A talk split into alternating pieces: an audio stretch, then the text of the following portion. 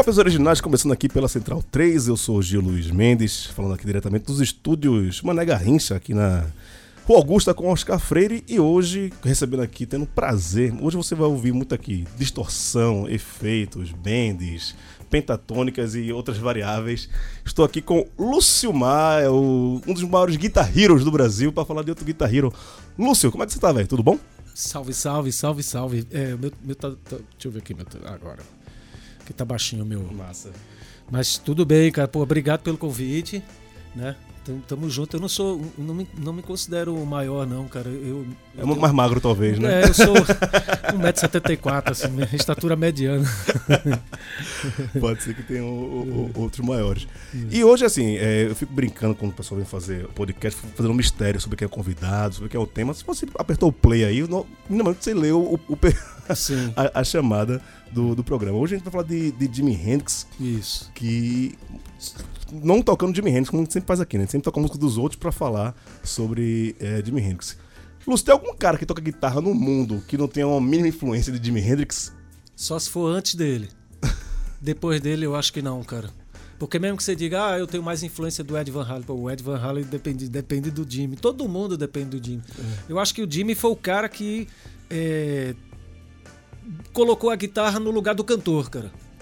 Pode crer. Sabe? Tipo, transformou a guitarra, porque todo mundo fala, ah, virou o, o, o protagonismo. Então, é, é, mais do que isso. Eu acho que é mais do que protagonismo. Ela criou uma tendência. Sim. Né? Então, o, o Jimmy, basicamente, ele era conhecido por guitarrista, por ser guitarrista, né? Porque eu acho que o lance da, da a verve dele era puramente, assim, do lance de, de, transformar a guitarra em outra coisa do que ele do que era do que era pensado naquela época, né? Só acompanhamento e tal, né? Exato. O, o, e eu acho, cara, que assim, o Jimmy foi um grande compositor, cara. O cara era um cantor foda pra caralho. Sim. Ele era um puta letrista. Então, assim, mas a, a, gente só vê o lado né, instrumental do cara, porque é, é, talvez porque essa essa como é que chama assim, cara, esse estado espiritual dele, né, como, como instrumentista era muito maior e chamava muito mais atenção do que esses outros, essas outras nuances dele, né? Uhum, como uhum. letrista, né? Enfim, como personalidade. Porque pouca gente sabe da personalidade do Jimmy. Né? Pouca gente sabe que ele era um cara tímido pra caralho, né? que ele tinha. Ele era um cara super legal e muito bem humorado, ele gostava muito de brincar e tal. Quase ninguém lembra disso. As pessoas só veem ele ali quebrando a guitarra, tocando fogo, né? Aquela, aquela que é imagem é muito também É isso, né? muito, velho, é muito. Mas eu acho que. É, é, é por, talvez seja por isso que o Jimmy. É, vamos dizer, ah, isso, isso é uma questão meio injusta de ver ele só como guitarrista. Pode ser, mas é isso que você está falando, cara. O, o, negócio foi assim, foi impactante demais. Uhum. Foi, uma, foi uma, uma, uma, ruptura, né? uma quebra de paradigma ali absurdo de uma noite pro dia. Sim. Né? Então, e, foi, e, essa, e essa noite do Monterrey foi uma noite, cara, que teve The Who também. Sim. E o The Who Quebrando tudo ficou também. brigando para não tocar depois do Jimmy. Porque existia essa rixa dos caras que, tipo, vai quebrar instrumento. Aí se um quebra antes, o que vai quebrar depois já não tem mais graça. Exato. Então o Jimmy ficou naquela situação e, tipo, não, a gente não vai tocar de jeito nenhum depois dele. Aí o The Who tocou antes, quebraram tudo. E aí o Jimmy, quando entrou, tocou fogo. Né? Que e assim, a gente não lembra do The Who. Exato. Dessa noite, a gente só lembra do Jimmy tocando fogo na guitarra, né, cara? E, cara, assim, a, a revolução do Jimmy Hendrix é mais pela performance no palco ou também a questão técnica da, da, da guitarra e os tal? dois, os dois. É, tinha um lance do timbre, que é um conjunto. Sim. Né? Tipo, aquele cara lindo, velho. Cara grande, ele era uhum. alto, ele tinha uma mão gigante, ele era canhoto. Né? Então, tudo isso eu acho que corroborava, cara, para uhum. o lance dele, né? Assim, o lance da, da, da imagem geral, né? É, eu tive a oportunidade de trocar uma ideia com o Caetano uma vez, Caetano Veloso. Sim. E eu perguntei para ele estava presente naquele show lá do. Monterey, né? Não, do, de, do Ilha de, de White. É, uhum. Ilha de White.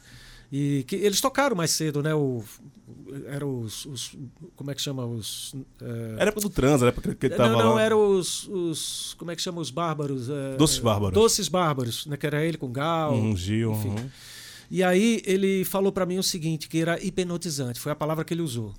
E nesse dia teve banda pra caralho. Sim. Mas todo mundo só lembra do show do Jimmy às três horas da manhã.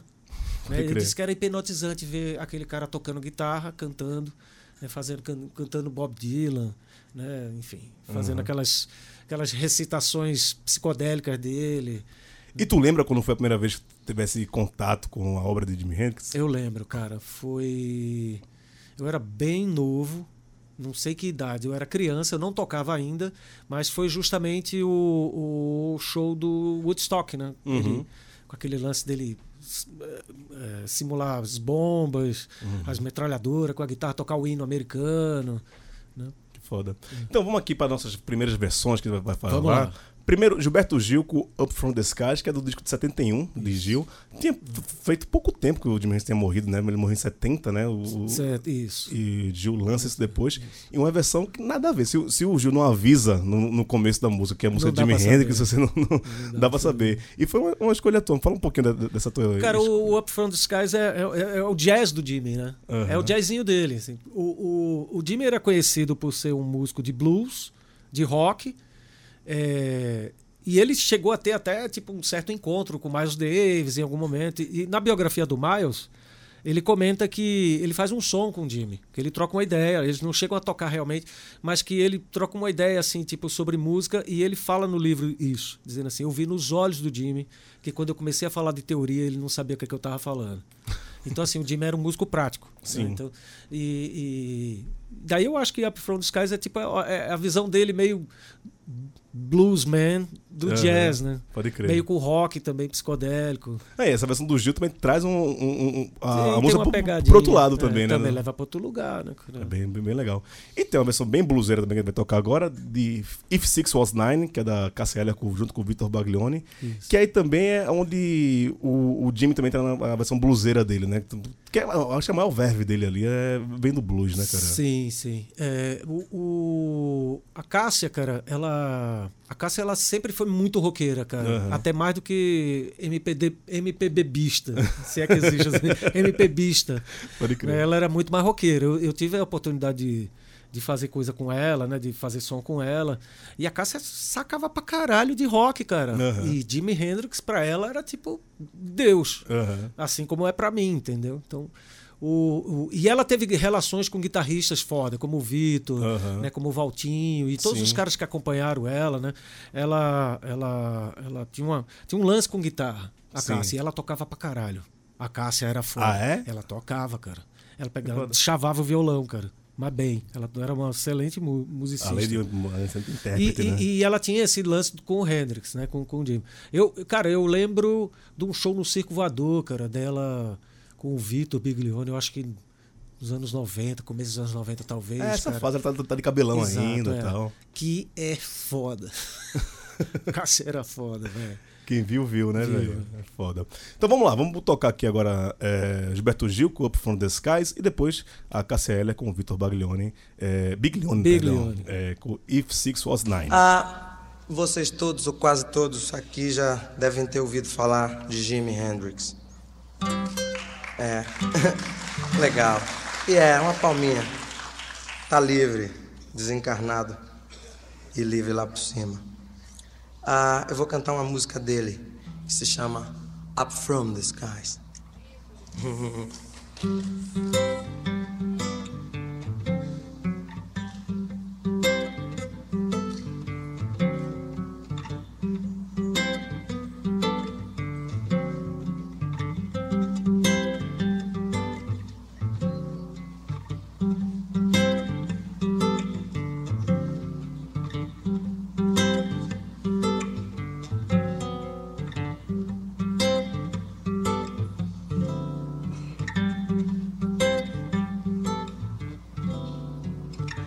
just want to talk to you. I don't want you to no harm. I just want to know about your different lives in these here people far. I heard some of you got your families living in cages, tall and cold. And some just stay there and dust away past the age of old. Is this true? Please let me talk to you. Baby, let me talk to you. I just want to know about the rooms behind your mind. Do I see a vacuum there? Or am I growing blind? Or is it just remains from vibrations and echoes long ago? Things like love the world and let your fancy flow. Is this true? Please, please let me talk to you. Baby, just let me talk to you. Have lived here before, the days of ice. And of course, this is why I'm so concerned. And I come back to find the stars misplaced and a smell of a world that's burned. A smell of a world that's burned.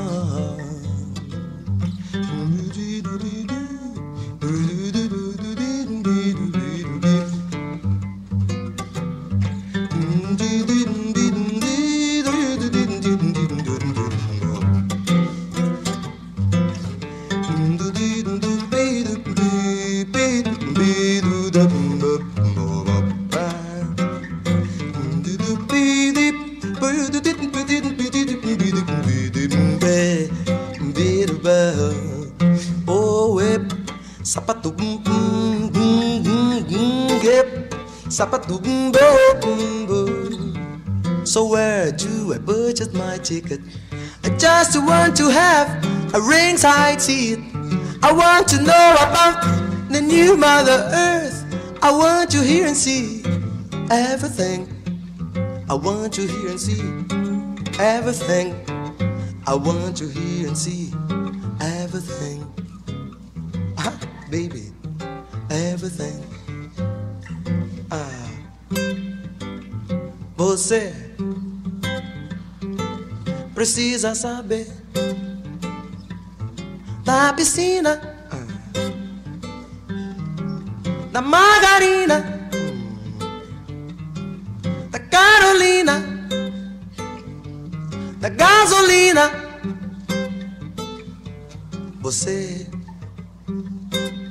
precisa aprender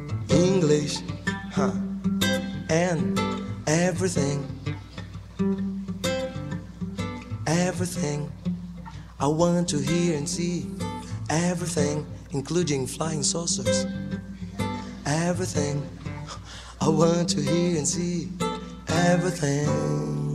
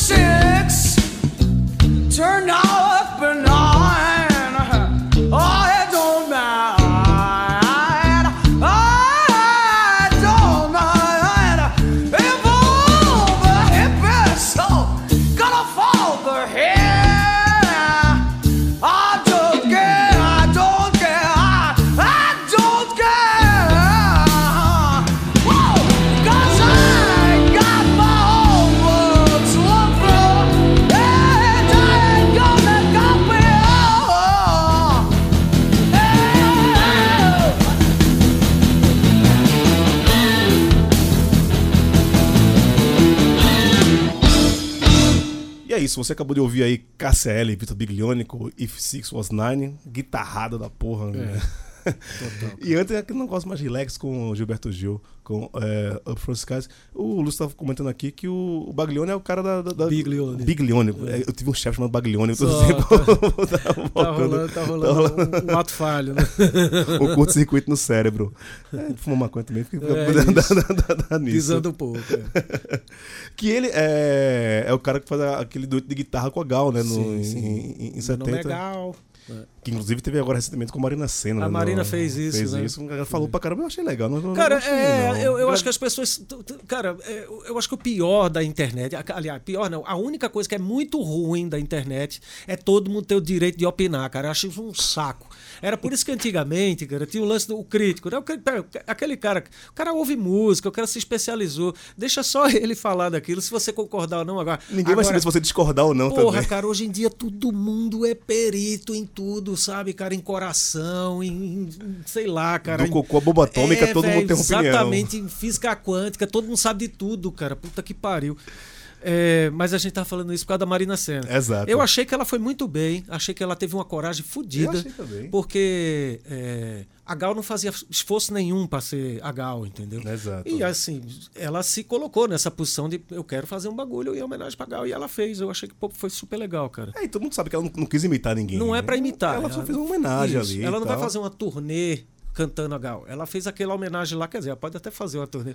Mas eu Exato. acho que ela se colocou, né? Porque o artista, quando ele se, se coloca nessa posição assim de, de, de, de desafio, eu acho foda. Uhum, uhum. Mesmo que não dê certo. Mas Ah. o cara foi lá e tentou, saiu da zona de conforto, foi tentar fazer uma coisa bacana. E quando dá certo, eu acho massa, cara. Não, pois é. Inclusive, uma coisa que a gente trata muito aqui nesse podcast, que é um podcast de versões, é quando você vai pegar a música de alguém, que já é uma coisa muito consagrada, Sim. o que é que você vai fazer com aquilo? Que é uma linha muito tênue. Você pode, pode cagar a Exato, música de, de um exato. jeito, ou você pode colocar uma música num um outro patamar Exato. também. É, tão legal quanto. E tu fizesse muito isso a tua carreira toda, né? Inclusive, quando eu fui escolher aqui, eu fiquei, será que eu boto Purple Haze lá, que ele gra- gravou com Nação no Só. DVD do Propaganda, que é uma Pode versão é. muito boa. Como é é essa tua relação com pegar a música de alguém, fazer versões e tal? Cara, eu acho que a gente é melhor em fazendo versão do que compondo música própria. a gente devia ter sido uma banda cover a vida toda. Ia ser mais lucrativo, mais fácil. É, a gente, assim, por exemplo, começou com computadores fazem arte, né? Aham. Foi uma música do primeiro disco, que é do Mundo Livre. No segundo disco, a gente gravou Maracatu Atômico. Gravamos uma música do, do Funciona Senza Vapor, eu não me lembro se era essa. Ou se era do Fellini, que era Criança de Domingo. Esse domingo. É, aí no outro disco lá, eu acho que não teve cover nenhum. O Rádio mas Samba tem o, o Rádio Samba Roberto tem o- Silva. tem, a tem, o, Jornal tem da Morte. duas músicas, Jornal da Morte e Quando a Maré Encher, que é da, da Que é da banda Ed. Ed. Então, assim, a gente sempre fez isso. Todo disco a gente trazia uma música pra colocar. E essas músicas estouravam, cara. Acabavam Aham. como. A Cássia gravou Quando a Maré Encher, achando que a música era nossa, cara. Fabio gostou disso, né? ficou caindo lá, ficou pingando. Pingou. Ali pingou, cara.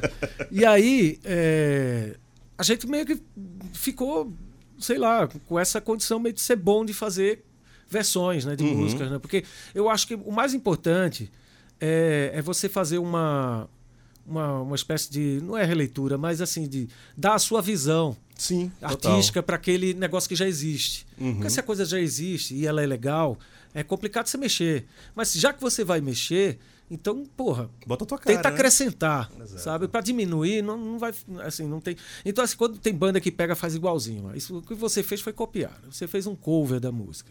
É. Quando você se, se coloca na posição de fazer uma versão, É uma versão. Mas quando você faz uma versão que fica legal pra caralho, você praticamente renovou a música. A música vai tocar novamente, as pessoas Total. vão passar a conhecer. Então, como foi com o Maracatu Atômico, cara? Que nem foi ideia nossa gravar essa música. Sim, foi da gravadora. Eu- Já li no livro isso do Zé Teles, que ele Hum. Sobre isso. É, mas não foi bem. O, o Teles não é um biógrafo muito confiável, cuidado. tá bom. Mas a- a- o lance daqui. É, essa música entrou tipo aos 47 do segundo tempo. Feito Aham. o jogo do Flamengo com o São Paulo foi tipo aos 58. A última bola. é. E aí, cara, é, do nada a música caiu, né, velho? A música deu certo, assim, foi, mas foi muito, assim, foi muito ironia do destino, porque a gente nem queria ter gravado. Pode crer. A, a gravadora que meio que colocou uma condição, não, vocês precisam gravar, porque, né, enfim, tem um monte de, de coisa que a gente quer que vocês façam, vocês não fazem nada, então ah, grava essa música. A gente gravou e ela deu certo. É, o lance é que, tipo, foi uma geração que consumiu essa música achando que era nossa. Cara, até hoje, eu fui no show do Gil, que ele toca Maracatu Atômico, Aham. o AE, AE aqui não existe na versão de ninguém, só de vocês, todo Sim. mundo canta. É. Isso é foda. Exato, isso é. ficou muito foda. Então foi, foi uma coisa nova, né? Chico assim pegou um negócio que já existia, transformou numa coisa própria, né? Uma coisa que virou Aham. quase uma música da banda. E até hoje todo mundo canta. A- Aue, aê, que não tem. não né? existe na versão original, é. isso é foda. E falei, Manama, eu- Isso aí tem. é, total. E até em questão de versões, a gente já tocou uma música tua aqui, quando a gente fez um tributo ao, ao- Nirvana, com o Lithium, que a gente Aham, tem a- a- aquela versão Sim. é, é, só instrumental, né? Isso. Pô, como é que tu, assim, porra, essa música aqui eu acho que rola fazer versão, essa aqui eu gosto, essa aqui eu não gosto. Eu, eu queria ter feito uma, uma parada com o Nirvana há muito tempo já. Mas o Nirvana teve aquele momento que foi muito modismo, né? Sim, É Assim, porque é, o, o Kurt Cobain morreu em 94, 94. né? 94 a gente tava lançando nosso primeiro disco. Então, assim, porra, naquela época foi aquele boom, né? Com aquela coisa da morte do cara, imediatamente. Foi igual a, a Amy Winehouse. Aham. Tipo, foi aquela coisa chocante, o mundo todo passou a fazer homenagens e homenagens e tal. Aí, cara, eu deixei quieto essa ideia. Mas eu sempre achei o Nirvana foda, cara. Sempre curti muito. Aliás, ah, assim, não- isso é coisa de gosto, tá, galera? Tá. Eu não tô querendo cagar regra nenhuma, mas eu acho que a única banda do grunge, cara, que eu realmente me, assim, gostei e gosto até hoje é o Nirvana. pode crer. O resto ali ficou meio naquela época eu curti, mas depois eu parei de gostar um tanto e assim por diante. Mas o, o- aí eu guardei isso na manga, cara. Aham. E aí, quando eu fiz o disco, eu tinha feito ah, sete músicas. E aí o pessoal do selo falou pra mim que, tipo, ó, o ideal é que você fizesse pelo menos oito pra virar álbum. Porque tem uma questão mercadológica, senão Sim, vira, é, é, EP. vira EP. Aham. E aí trabalha de forma diferente e tal. Aí eu veio na hora ver essa, essa ideia de fazer uma do Nirvana. E eu fiz o Lithium, cara, porque é, teve uma época que eu não precisei tomar Lithium, mas eu fiquei também na base dos antidepressivos. e, eu, e eu entendi, as, entendi A geralmente da a viagem música, do cara. Que foda, que foda. E é muito louco isso, né? Que o Nirvana nem é o, o que tem, sei lá. São guitarras muito, muito específicas ali do, do Kurt, mas pegar o grunge todo tem guitarristas mais virtuosos do que o próprio Kurt, né? O Kurt Sim. não era um cara tão. Cara, tão o grunge virtuoso. não era um. não- assim, na real, era um, não era um movimento de, de virtuose, né? Eles Aham. eram tipo. Os guitarristas eram tipo da galera do. Mais do ali É, é do, do punk rock, né? Aham. É, tinha mais influência do punk do que, sei lá, do, do que outras vertentes do rock que a guitarra brilhava mais, sabe? Tipo, Uhum. do rock de arena, né? Sei lá, aquelas- Rock, rock farofa, Isso, né? farofão. é. Total. Eu achei que os caras têm esse despojamento é, musical, eu, eu acho que foi o que moldou a característica da- das bandas da época, né? Que a turma fala que era de Seattle, mas é, tipo, Seattle foi, teve uma cena forte lá. Sim. Mas teve banda de todo canto, né? Sim. Dos Estados Unidos inteiro. Chicago. Califórnia, tem Sim, todo muito canto. Agora vai tocar, falando de guitarras e guitarristas, dois caras que são guitarristas natos, assim, né? Que é o John Mayer, que é um Sim. cara mais pra, cá- que eu gosto bastante, é um, um guitarrista mais pop, mas puta, Sim. toca muito, tem, uma, É, tem um filho massa. E Steve Ray Vaughan também, que aí é, é, é- é apelação falar, falar desse cara, né? Sim. Dois caras que são estrateiros, né? Já, já, já, teve, a, estrateiros, já essa, a tua fase estrateira ou ela permanece Já ainda? tive, já tive. Não, eu tenho, eu tenho a minha extratinha lá guardadinha. Eu não uso mais tanto, não, mas eu já tive meu período extrato, sim. É, cara, ela também é, é mais versátil também. Você consegue to- tocar tudo com a, com a extrato, né, cara? É verdade, cara. É um instrumento bem, bem versátil, mas ele. é, Mas assim, eu acho que é, tanto a tele quanto a extrato são instrumentos que são muito é, característicos, né? Uhum. Então, assim, para você, por exemplo, se você vai tocar uma coisa mais pesada, mais metal, eles não cabem, né? E meu estilo sempre foi muito aberto, assim. Eu, Uhum. eu te- trafeguei em todo canto, cara. Então, é, eu precisava muito trocar de instrumento toda hora, sabe? Eu ainda não encontrei um instrumento que eu pudesse fazer tudo com, com aquele, sabe? Porque Bom. vai desde o som mais fininho até o- a coisa mais ignorante, assim. É, talvez você queira muita coisa pro instrumento só, né? É, talvez. talvez eu seja exigente demais. Vamos lá, então vamos tocar aqui é, Boris Love com John Mayer e depois a gente vai escutar Voodoo Child, que é um puta clássico do Jimi Hendrix com a assinatura aqui do Stevie Ray Vaughan. Daqui a pouco a gente volta. Anger. His smile's towering in shining metallic purple armor. Queen jealousy, envy waits behind it. Her fiery green gown sneers at the grassy ground. Blue out of life-giving waters, taken for granted. They quietly understand. The once happy turquoise on is lay opposite ready. But wonder why the fight is on but there are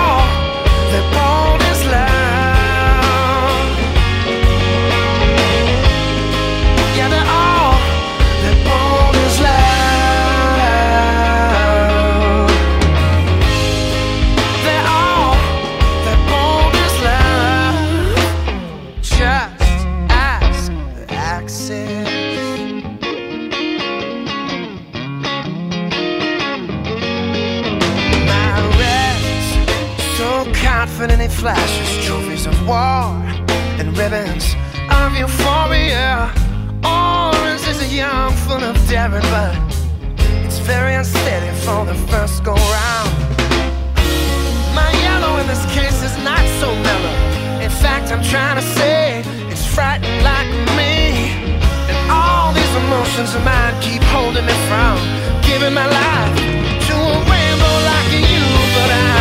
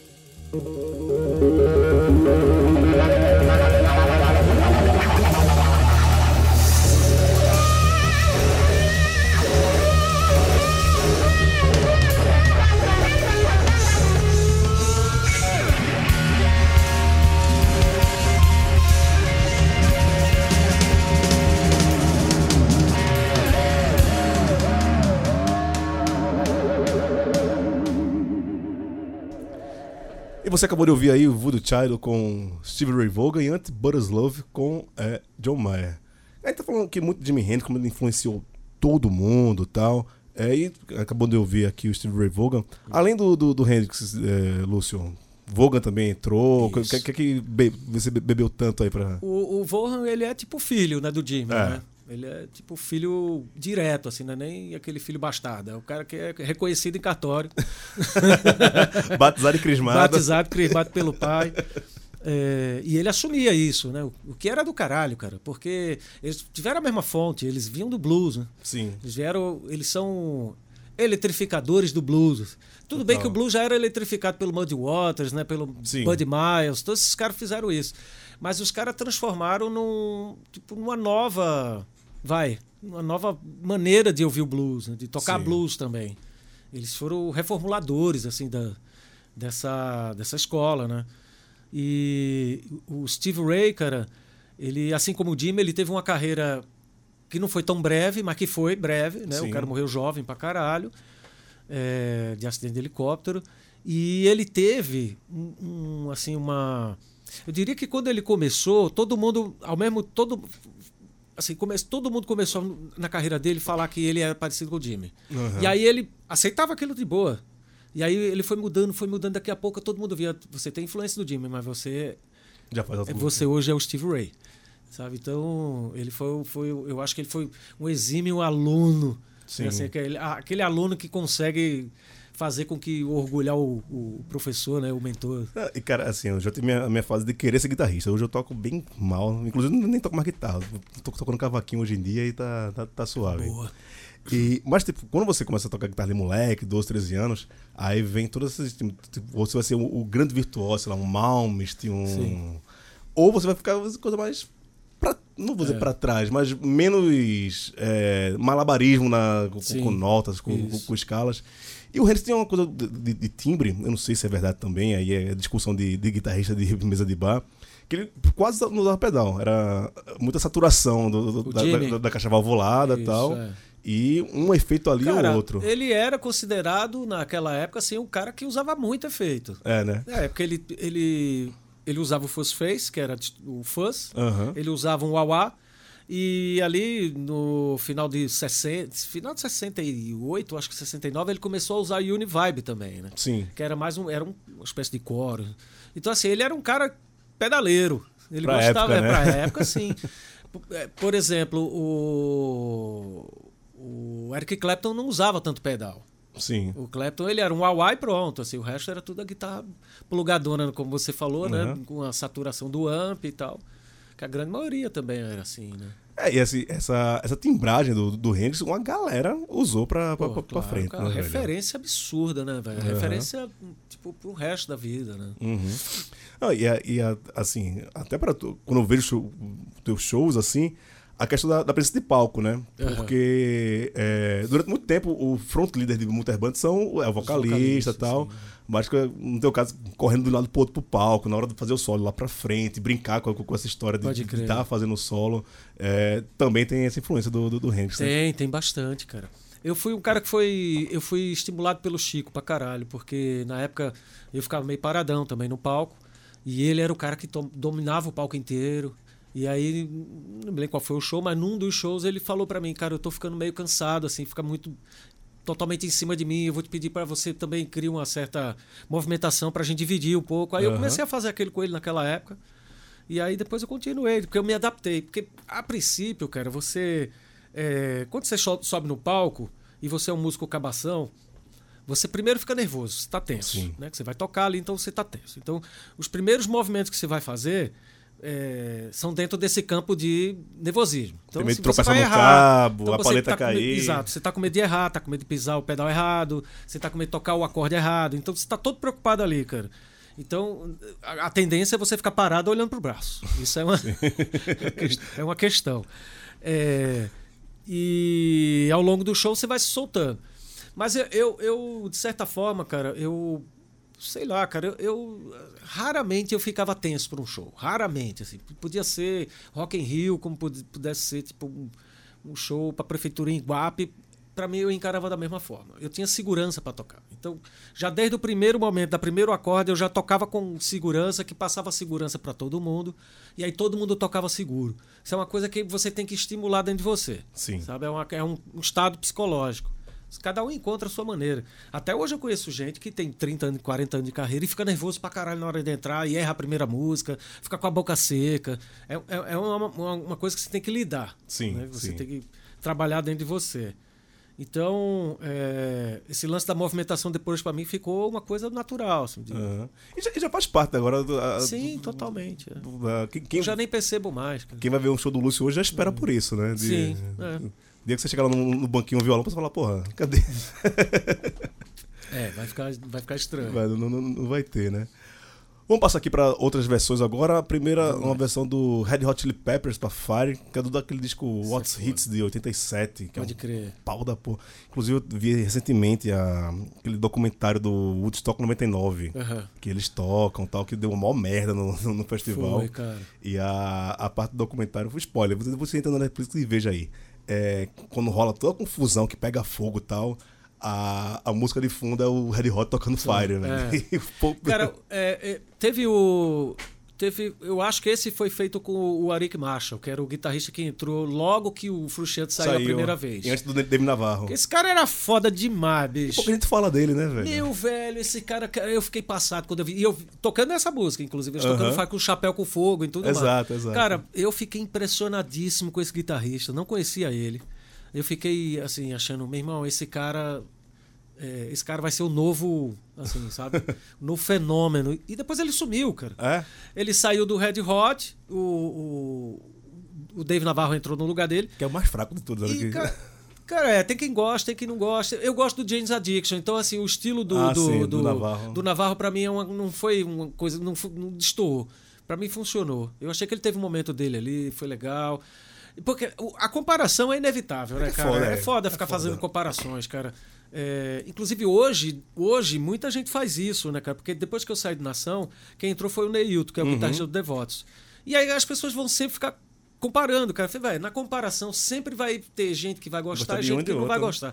Esquece isso, vai pro show, se diverte, sabe? Não, não entra nessa. Nessa pira aí nessa errada, pira de né, crítica, é. Que esse negócio acaba. Você que tá pagando ingresso é você que vai se fuder, entendeu? Aí depois o cara vai na rede social que todo mundo que fala o que quer vai falar merda por aí. É, velho, é, é foda, porque aquela história do, do NWA, né, quando os caras como fazem, cara, a galera, eles falam, né, xinga todo mundo e tal, Aham. aí vem aquela comunidade conservadora e começa a tocar fogo no CD dos caras, nos discos Aham. dos caras e tal, não sei o que, aí o, o Easy vira e faz, vocês já pagaram mesmo, pode fazer o que quiser, cara.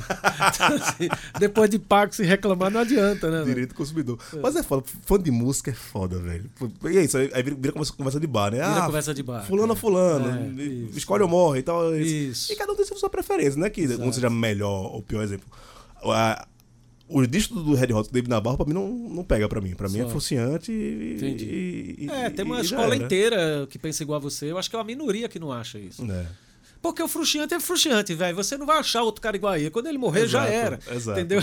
Até quando ele saiu recentemente, botaram um grandão lá pra, pra tocar. Eu até esqueci o nome do cara. pra- pra- O Josh. Josh, Josh, alguma exa- coisa. que é muito bom. Esse cara era o hold dele. Era o hold do frustrante, cara. Então eu fazia até umas participaçãozinhas ali do lado Aham. e tal. E você via que o cara era um bom guitarrista, o cara tinha, tinha, tinha recursos ali, mas... É, mas ele, ele eu acho ali. que foi o mais fraco de todos, cara. É, né? Eu acho que Ah, então, esse se é eu, se, foi se eu colocar no, no lugar do, do Navarro... Porque eu vi o show do Red Hot no Lollapalooza de 2014, ou foi 2015, lá no Chile, que a gente foi tocar também. Aham. E eu vi o show do palco. Puta, velho. Foi eu ganhei a, a Special Guest, a credencial Aham. para subir no palco, porque na época o, o, o Maurão, ele. O Mauro Refosco, ele era Sim. percussionista dos caras na época, ele arrumou o credencial pra gente subir. Caralho, e, cara, eu foda. achei o cara muito fraco, cara. Eu achei ele muito fraquinho. Dá, dá, dá, dá pra cá a guitarra aqui que eu... Não, eu não, não, não cheguei a esse ponto, mas, cara, eu fiquei. Como assim? Ele não me impressionou. Eu achei ele muito. Assim, eu achei ele fraco, cara. Achei É. ele fraco, fraco. Assim, diante da, do, do brilho dos outros, sabe? Sim. Tipo, do, do Flea, cara. Porra, meu irmão. viu? Depois eu fui pro outro lado e fiquei do lado do baixo, cara. Aí- Foi- ali foi um momento alto do show pra mim, cara. Foi ver o Flea tocando de perto, sabe? Caralho, deve ser foda, Muito foda incrível, isso, muito velho. incrível. A banda é incrível, cara. Os caras no palco. O Chad Smith, que é o Batera. Que é o groove, Cara, né? é É o. a melhor cozinha que tem, cara, né? que- Aquele cara, bicho, ele é. Ele é um troglodita na bateria, cara. O cara arrebenta, velho, a parada, sabe? Ele toca bateria como uma bateria tem que ser tocada, sabe? Forte Eu achei. alto. É, velho. Porrada. E o cara não desanda, sabe? Tipo, é impressionante. E aí foi engraçado que o show inteiro, atrás dele, do Chad Smith, tava o hold dele com uma caixa, segurando a caixa, assim, com a mão. Não era tipo, tava no- o cara tava esperando estourar a pele pra trocar já. Aí eu, eu fiquei pensando comigo, eu falei, vai, se o cara tá com a caixa na mão, significa que a caixa pode estourar a qualquer momento, né, velho? E mais de uma vez, inclusive. É.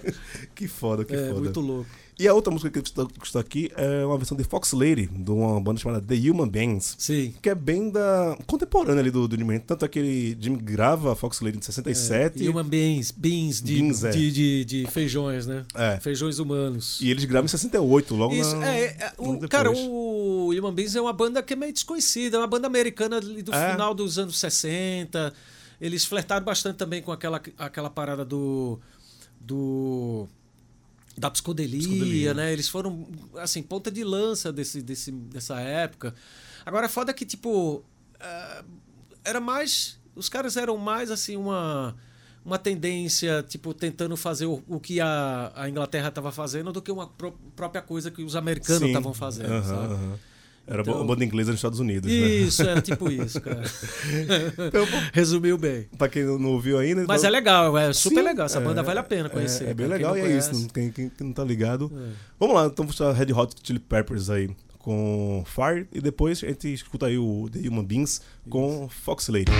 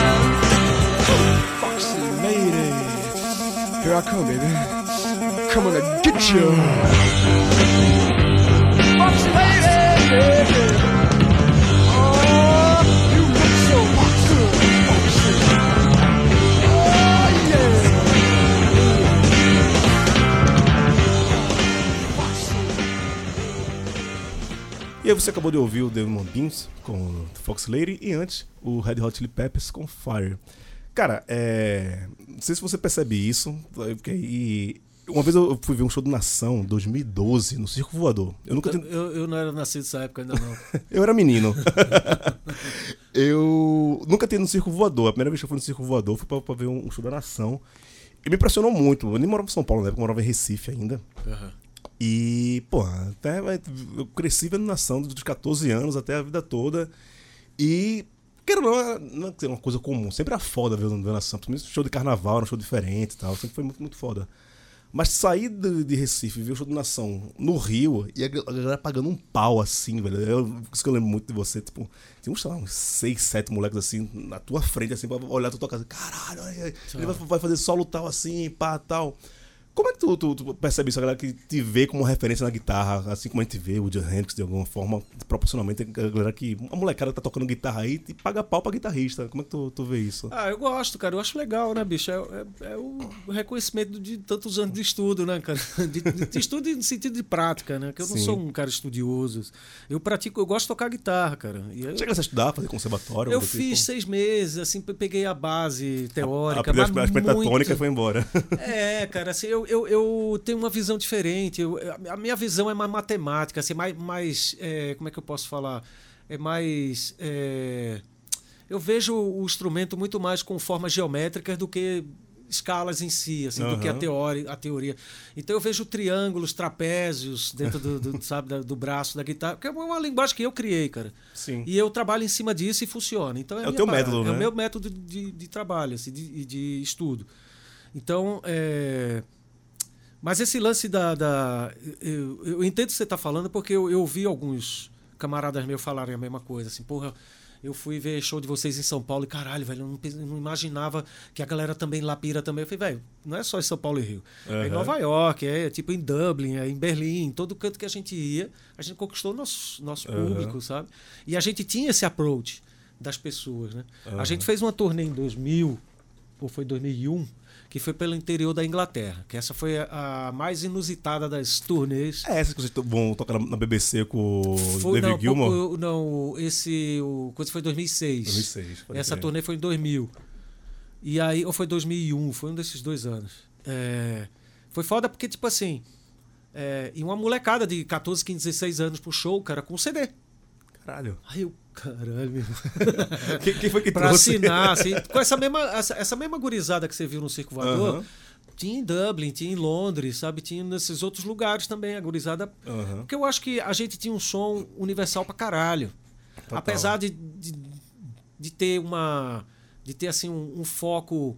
é, como é que chama assim? De, de músicas tradicionais brasileiras, tinha uma linguagem universal muito pesada ali, que a mesma a pessoa que não conhece maracatu, ele se identifica com a guitarra, se identifica com alguma coisa ali dentro. Sabe? É, visualmente é foda, né? Tipo, pra um gringo ver três tambores ali em cima, com guitarra, distorção, isso. deve ser uma loucura na, na cabeça do cara. É, né, e assim, foi engraçado que no- nas primeiras turnês que a gente fazia, principalmente na Europa, é, montava o palco, assim, o cara que tava lá na plateia não conhecia e tal, ele via, quando acabava o show, todos eles chegavam pra gente dizer, porra, logo que eu cheguei que eu vi aqueles tambores, achei que vocês iam fazer uma coisa meio Olodum, então, o tambor tinha uma, ele era meio visto de uma forma meio, é, como é que chama? É, Exótica. tá não, era mais assim. é, como é que chama quando você isola aquele pensamento. Assim, fica, feito, ele ficou. É, como é que chama? Subjugado Sim. a ser um instrumento baiano. Entendi, e, entendi. e, o tambor é um instrumento africano. Universal. Vem, é, é universal. No Japão tem tambor. Né? Mas o Brasil estigmatizou. Era essa palavra que eu tá, queria dizer. Tá. Estigmatizou o, o, o, tambor de forma que a gente quebrou esse estigma. Uhum. A gente, com o som, com o nosso som, a gente fez com que as pessoas entendam, velho. Ali tem muito mais do que só o Lodum, sabe? Ali uhum. tem rock, ali tem, tem metal, tem funk, tem coisa pra caralho. E os caras tocam tudo com tambores. Né? Uhum.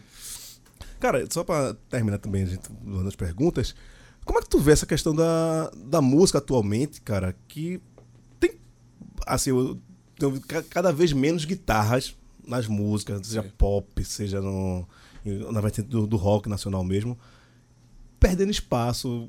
Não, não sei se é perdendo espaço, mas sei lá. Tem muita coisa de, de programação, de synth, de, de, de sample, e a coisa mais orgânica tá perdendo cada vez mais espaço. Como é que tu, tu, tu, Cara, tu enxerga essas isso? Essas épocas, elas acontecem. É cíclico, assim, né? Cíclico. É, eu me lembro a guitarra passar por esse mesmo problema ali nos anos 90, final de 80 para 90, que o Brasil era o tchan. Uhum. Assim, não tinha guitarra, cara. Assim, Teclado nem, pra caralho nem guitarra tudo. tinha, né? Era cavaquinho, era meio pagode. Uhum. Então, assim, não se falava de guitarra. Mas, ao mesmo tempo, esse o universo que vive em torno disso não, se, não morre de jeito nenhum, cara. Sabe? É, pelo contrário, as coisas. Eu vou te dar um exemplo, assim, eu fui em 2000 e. Puta, que ano foi aquele, cara? Não vou lembrar agora, bicho. Foi 2014, talvez? Eu era não, menino não, nessa não, não, não, pera, pera, foi antes, foi antes. Eu fui em 2010 na Guitar Center lá de Los Angeles. Que é uma puta Guitar Center. Que é que tem a Uhum. foto do. que tem o desenho né, enorme agora, o grafite do Ed Van Halen e tal. E aí, era foda, assim, né? Guitar Center, né, cara? Incrível. Loja gigante, instrumento pra caralho. Aí tinha um setor lá nos fundos só de instrumento antigo, sabe? Assim, de, velho, um absurdo, assim, uma coisa genial. E aí no começo, do lado, logo que você entra na loja do lado direito, tinha um cantinho que era, que era um- um- uma, uma, assim, um puxadinho da loja que só vendia coisa para DJ. Né? Que era CDJ, toca-disco, PA, mixer, essas coisas só para Fone, DJ. é. Isso. Bem, aí 2010. Depois 2016, ou foi 17, eu voltei lá. Cara, metade da loja já tava para bagulho de DJ. Metade. E aí eu conversando com o vendedor, falei isso. Eu falei, cara, eu vim aqui há seis, cinco anos atrás, velho. E tipo, porra, a loja. tá- Aí ele fez. O moleque hoje em dia não pede mais uma guitarra pro pai de presente, ele pede um CDJ. o vendedor falou isso pra Cara, mim. a, a Gibson e a Fender iam pedir com concordata um tempo Foi, desses. cara, outro dia desse, né, cara? Nossa. Tá um absurdo. Os caras caras não conseguindo ganhar dinheiro vendendo guitarra. É, pô. cara, tá foda, tá difícil, né, cara? Mas é porque a Gibson também é o seguinte, a Gibson foi é, é a única, a última, né? Do, é o último dos Bastião da resistência ali, né? Isso é, porque todas as outras os fabricantes ou se abriram para outros é, outros de, de- como é que chama Outro de negócio, né? liberações. Não, como é que o cara libera a marca para ser produzida no Japão? Sim, Feita. Fender fez, né? No México, no Japão. México. Isso ajuda porque barateia o preço e ela continua sendo circular. A Gibson não tem essa, né? Eles são aqueles. ah, A gente é Highlander. É, tem a Epiphone que eles faz- fazem na Coreia, né? Mas que a é- Epiphone é uma marca que foi comprada pela Gibson, né? Tá. Aí tem a Epiphone, tem a Kramer, tem. A Kramer, tem total. várias marcas que são da Gibson. Ela comprou essas marcas mais baratas, que ela que é a dona. Mas a marca Gibson mesmo só é produzida naquela fábrica lá em Nashville. Acho que é Nashville. É Nashville. né? É, é. E, enfim, é tem até passeio, né? Turístico dentro da fábrica, para quem gosta e tal. Não, e aí a, a Gibson, acho que também ela tem uma marca muito dela, mas fez outras vertentes. Não ficou só, só na, na Les Paul, por exemplo. Fez a Fly V, fez a Explorer Tem muitos modelos, tal, cara. pá. Tem muito modelo. Muito modelo foda. E todos são bons, né? Todos, tu- cara, todas as guitarras da Gibson são foda.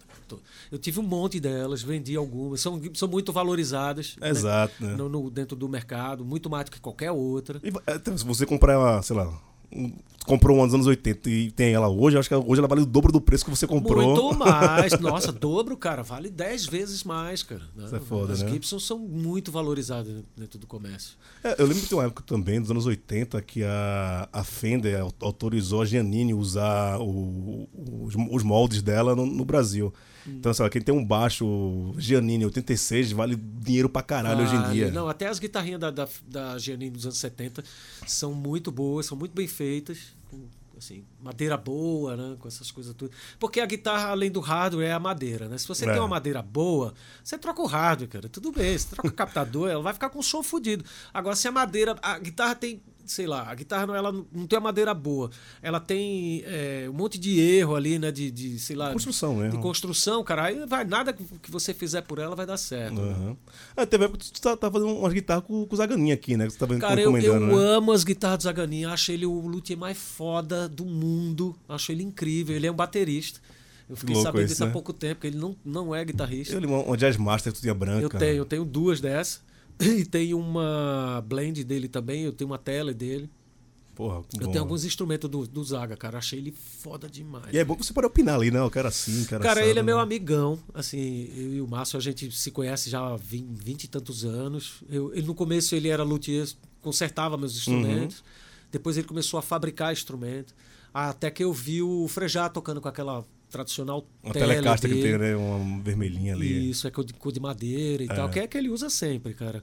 E aí eu fiquei, caralho, velho, você fez uma guita pro, pro, pro Frejá e ele disse, porra, tem- eu, tenho- eu tô começando a fazer, cara. Isso eu tô falando é final 90. Eu lembro, é um meio inteiriça, que é o corpo Isso, todo, é. todo Pô, braço. daí, corpo, cara, eu, aí junto. começamos, né? A gente ficou namorando ali um tempão danado, mas a gente não transava. Só pegava na mão. Só pegava na mão, aqueles beijinhos, beijinhos de selinho. Até que o dia eu peguei o maço de jeito, eu falei, meu irmão, agora a gente vai fazer umas guitas, velho. Aí eu cheguei lá e fiz duas de uma vez. Aí eu fiquei muito satisfeito, porque eu fiz duas guitarras, era era uma que era que ia ser a oficial e outra que eu fiz de Backup, reserva, né? de backup. é. E aí, cara, foi incrível a minha relação com esses instrumentos, cara. É que do jeito que você quis ali, né? No, Foi, eu fiz timbre que exatamente quis, meu jeito. é o que foi ruim, porque as outras guitarras começaram a não, não servir mais tanto quanto Puta, aquela. sim. É, tem, Aquela tem guitarra isso. ficou ergonomicamente perfeita pra mim. O peso, o braço, sabe? Por- Porque a gente calculou o tamanho da minha mão, que ia ficar Caralho. mais legal, sabe? Então, assim, foi um monte de coisa. Os captadores que a gente escolheu foi a dedo, sabe? Todo o hardware da guitarra eu escolhi a dedo junto com ele. E, e, enfim, no final ficou uma guitarra cara. Sim. E aí a gente fez um super negócio. Ele fez, velho, você é meu truta de muito tempo, paga, paga Aham. só o material, não precisa pagar a luthieria. Não. É, a guitarra saiu barata pra mim, cara. Não, pô, e, e fora isso, né? Tipo, E aí todo mundo acha que eu sou patrocinado, mas eu não sou, cara. Porque, porque Queria, né, como eu só uso essa guitarra, todo mundo acha que é patrocínio, mas não é. Eu paguei, paguei barato, mas eu paguei por ela. não, mas pro, pro também foi bom pra Pra ele caralho. foi ótimo, E depois eu vi uma lógico. galera usando, usando Lógico. a, guitarra dele por, por aí. Sim, cara. Inclusive o Billy Brandão fez uma igualzinha a minha.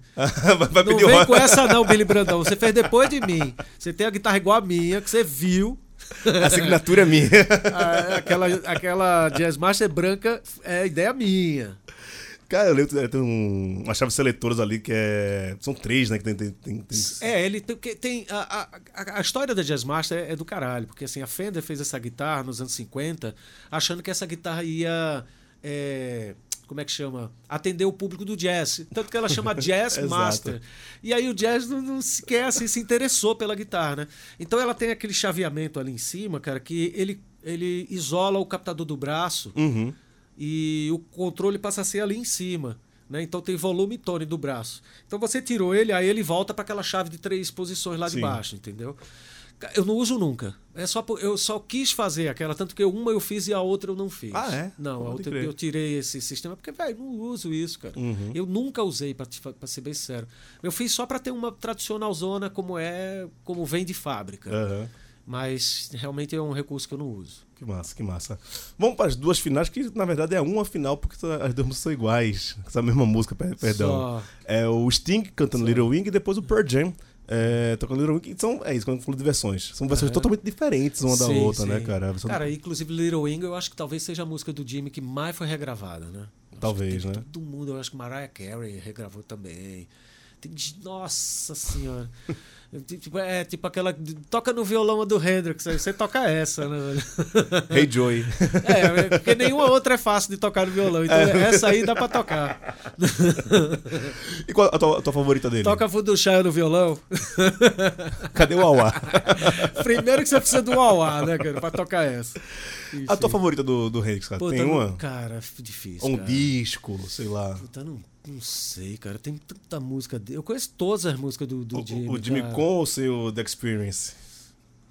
Puta, velho, é foda de dizer, não sei, cara. Porque assim, o- por exemplo, o, Bold as, o Bold Access. É, porra. É, Love? Bold as Love. é. Eu comprei esse disco, cara, e eu fritei seis meses nele, velho. Eu fiquei no. Velho, eu fiquei fascinado com esse disco, porque é um disco muito desprendido, né, cara? Ele é Sim. cheio de psicodelia, cheio de conversa. Tem uma conversa de rádio no começo ali, um diálogo que ninguém entende direito que porra é aquela. E aí ele termina. A última música do disco é a música mais bonita do disco, que, é que geralmente se joga no começo do Aham. disco, né? Então eu falei, caralho, que, que maluco, né, velho? O cara quebrou né, o, o jeito de. A lógica da A lógica do negócio, parada. né? E, e aí depois é que eu peguei o Are You Experience e por último eu comprei o Electric Ladyland. Aham. Esses, a, a ordem foi essa. Eu escutei o primeiro, o segundo, depois eu vi o primeiro e depois o terceiro. E é foda, cara. Não dá pra escolher, porque tipo, toda a obra dele é fascinante, velho. Todos os discos têm muita diferença de um pro outro. Total. né? Ah, eu gosto das coisas ao vivo que ele fez ali, principalmente com o Mitch Mitchells e com o Bill cara, Cox, cara. cara, deixa eu te contar essa história. Não posso ir embora antes de falar isso. É, em 2000 e... Que ano foi aquele, cara? 2000 e lá vai. Uma coisa assim, a gente fazendo turnê pela Europa. É, o motorista de... Nosso motorista, na época, era um cara que foi escolhido pelo cara da gravadora. Ele era um inglês que morava em Dublin, que morava na, Ingla- na Irlanda. E aí, ele falou, ó, a gente vai tocar lá em Dublin, e a gente vai passar por uma cidade pequenininha que chama Cork. E quem mora lá é o Noel Redding. Ele é meu amigo. Noel Caralho. Redding é o baixista do Are You Experience, aham. daquele momento ali dos, dos três primeiros, dos dois primeiros discos. Aí eu, nossa, mas eu achei que era mentira, sabe? Assim, a princípio eu fiquei Ah, meio beleza, esse- é. esse cascateiro da porra, né, velho? E ele tava meio bêbado quando ele veio contar a história e tal. Ele era o motorista. Daí.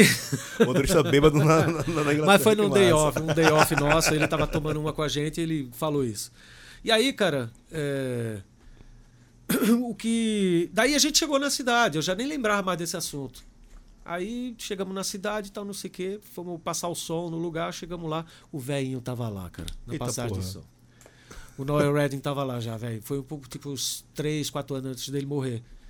Aí eu fui conhecer o velho, fui trocar ideia com ele, né, velho? Aí ele conversando pra mim, ele, não, tô com um projeto novo aí, com o. o- quem que era mesmo, cara? Ele falou com. Cara, agora eu esqueci com quem foi que ele disse, cara. Que era tipo um músico famoso inglês, Aham. assim. Aí eu fiquei, caralho, velho. Que louco, o cara tava me contando os papos dele, sabe? Era verdade mesmo da história do Foi- motorista. Cara, o, foi o mais próximo que eu cheguei do Jimi Hendrix, cara. Foi ter apertado a mão do Noel Red. Porra! É, é- Foi é- longe, vai. Quantas pessoas conseguiram fazer isso? É. Para, velho. Pouquíssimo, né, É coisa- cara? É, coisa É. pra caralho. Ah, com o Mick Jones. Eles, eu tô fazendo um disco com o Mick Jones, que era o guitarrista do Rolling Stones. Aham. Caralho, que Foi. foda, velho. Tá, então vamos ver o primeiro Sting com Little Wing e depois o Pearl Jam com Little Wing também.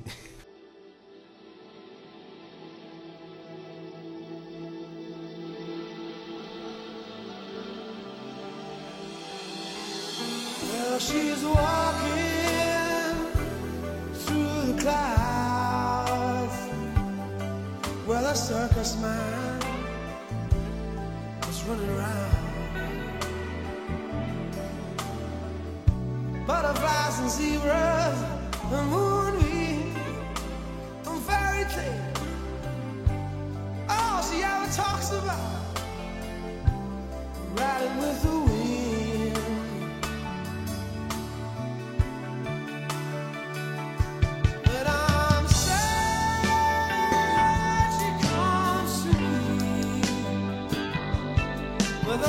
A thousand smiles.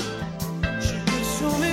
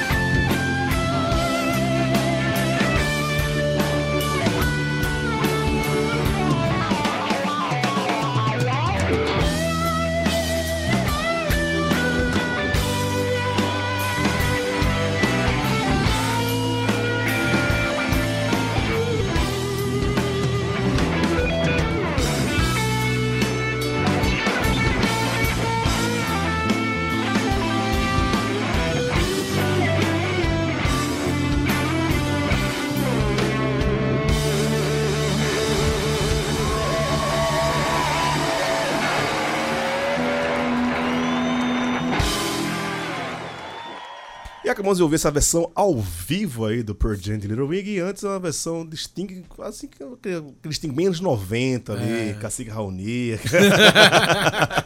Aquela Total, da- da Cara, deixa eu fazer só um errata aqui que eu falei no Mick Jones, mas não era, era o Mick Taylor. Mick É. Jones era do The Clash e o Mick Taylor era o guitarrista que entrou no lugar do do do, do Brian Jones, né, Brian que tinha Jones. falecido. Exato, Enfim. exato. Correções feitas. É. Agradecer a Lúcio aqui. Meu irmão, obrigado. Que papo bom da porra, bicho. Porra, eu que agradeço, Só cara. faltou uma cerveja aqui pra gente ficar conversando Porra, aqui. de- Demorou. Se tiver cerveja, eu volto de novo facinho. Então, vou, vou, vou encomendar uma dessa. Ó, fala- sem cerveja eu já volto. Com cerveja eu volto certeza.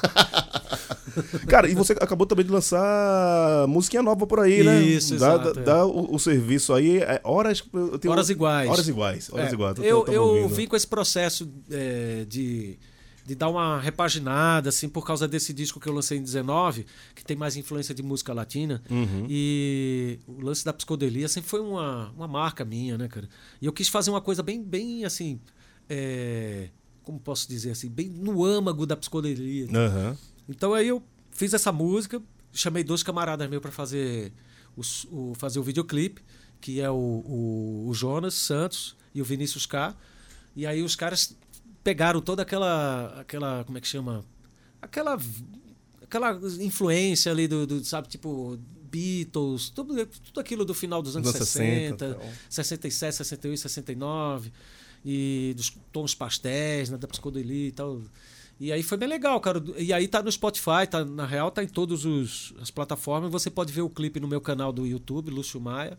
Que massa, que massa. E é isso. Tocadas por aí? Co- co- Como é que tá? Cara, eu tenho um show marcado dia 5, semana que vem lá no Front, que é com o meu trio, que é com o Marcos Gerês, do Hurt Mode. E com o. Arquétipo Rafa. Arquétipo- É, Queridaço, Rafa, cari- Esse cara é queridaço. muito talentoso, né, cara? Ele acabou de lançar disco também agora e Também, tal. é, semana passada. E vamos estar lá junto para fazer esse trio. E dia dia 1 de novembro, véspera de feriado, eu vou fazer um show lá na Casa de Francisca junto com o Olá. Quarteto de Paus, que é um, um quarteto de, de orquestra de câmara, né, que é um, Um um cello, cello, um viola. dois violinos e uma viola. Lá na Francisca, junto com o arquétipo Rafa também na bateria. Então vai ser uma Foda. coisa bem, bem assim, bem intimista. E a gente vai fazer um monte de versões, assim, com o quarteto de corda. Vai ser bem bonito. Eu convido todo mundo para ir. Dia 1 de novembro, na Casa de Francisca. E dia 5 de outubro, agora, lá no. Semana que vem, lá no Front, lá na Vila Madalena. Tá em tempo, tá aqui em São Paulo. Vamos nessa, que esse da Casa de Francisco eu fui bem interessado. Deve- deve- Vamos lá, deve vamos lá. Bem louco curtir, isso aí. Vai ser, vai ser bem legal. vai ser massa. É isso, ficamos por aqui. A gente volta em qualquer momento com outra edição do Copas Originais. Um abraço, até mais.